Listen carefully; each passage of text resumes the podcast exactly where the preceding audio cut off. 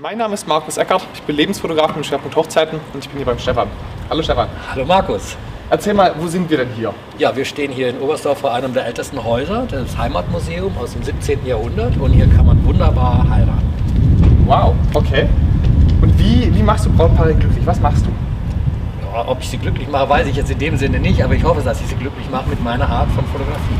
Okay, sehr schön. Also du bist Fotograf? Gleich Ich bin Fotograf, gelernter Genau, Fotograf, ja, und Ja. seit 34 Jahren selbstständig als Fotograf und habe vor circa sieben, acht Jahren die Hochzeitsfotografie für mich entdeckt und das ist das Größte, weil man hat immer nur mit glücklichen Menschen zu tun. Ja, stimmt, stimmt, kann ich bestätigen. Wie ist denn bei dir der Ablauf? Wie wirst du angefragt? Wie, wie funktioniert das Ganze? Im Normalfall übers Internet, also ganz klassisch per Mail, über meine Website, die beworben wird über Google und, und, und Facebook und so weiter. Und dort werde ich angefragt, hast du dann und dann Zeit? Und dann kommt das Ganze so ins Rollen. Sag, ja, welches Datum, hin und her, wie lange, wieso, weshalb, warum und wo soll es hingehen? Soll es nach Dänemark gehen, heiraten gehen, Oberstdorf, am Bodensee oder wo auch immer. So Super. einfach. Perfekt, dann sage ich erstmal Danke. Sehr gerne. So, wir sind hier in einer neuen Location.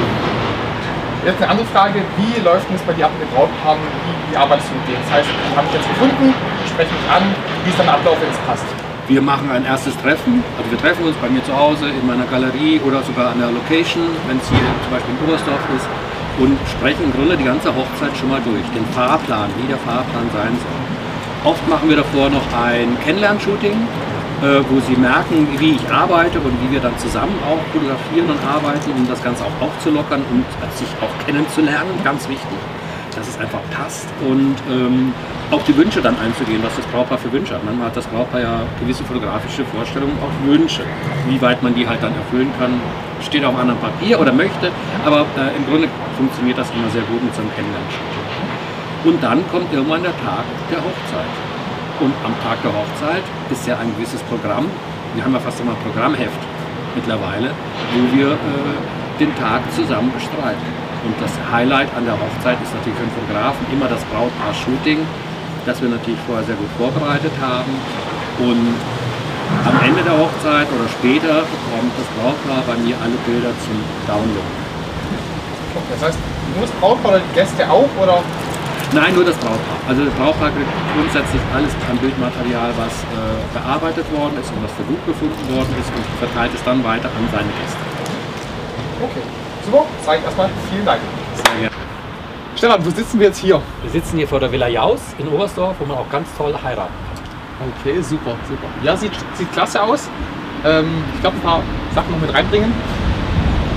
Die, du hast gesagt, du bearbeitest die ganzen Bilder auch. Ja. Ähm, ist die Frage auch, wie, wie früh solltest du angefragt werden? Reicht eine Woche vorher oder wie ist Oh nein, also eine Woche vorher vor ein Jahr. Am besten, also äh, neun bis zwölf Monate vorher sollte man ruhig anfragen.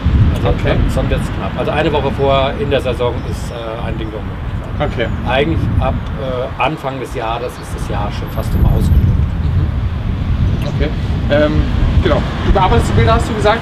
Alle bearbeite oder? Also alles, was gut ist, was ich in meinen Augen sehe, was gut ist und was, was, äh, was verwertbar ist, wird auch bearbeitet. Allerdings bearbeite ich nicht so stark. Also ich lege jetzt nicht einfach so einen Filter drüber, dass alles gleich aussieht, sondern immer ein bisschen zum Hochzeitspaar äh, individuell. Das heißt, manche Hochzeitspaare mögen lieber so einen mehr Vintage-Look, manche möchten einfach natürliche Farben haben. Äh, das muss man immer so ein bisschen austrahieren, wo die Reise dahin geht. Aber das hat mit dem Hochzeitspaar zu tun. Ganz Standard. Okay. Also du gehst schon auf die Sonnenwünsche entsprechend des Brautpaares ein. Auf jeden Fall. Ja, nur knallbunt darf es nicht sein. Okay, okay. Hast du dann Standardpakete oder wirst du pro Stunde oder wie, wie Also- arbeitest du?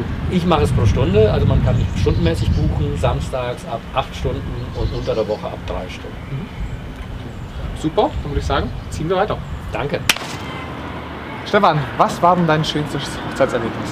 Also mein schönstes Hochzeitserlebnis war eine Hochzeit mit zwei, ja ich sag mal zwei Mädchen, zwei Frauen. Die Hochzeit war so intensiv und so, so extrem gefühlsbetont, dass selbst mir, und ich mache ja ein paar Hochzeiten im Jahr, äh, wirklich die Tränen teilweise äh, Ja. auch rauskamen, weil es einfach so bewegend und so voller Liebe und so schön und innig war. Und da muss ich sagen, ja, Entschuldigung an alle anderen Hochzeitspaare, aber äh, die Mädchen, meine Mädchenhochzeit war die schönste. Okay, super. Ähm, kannst du den Brautpaaren noch irgendwelche Tipps mitgeben? Du sagst, darauf sollten sie achten.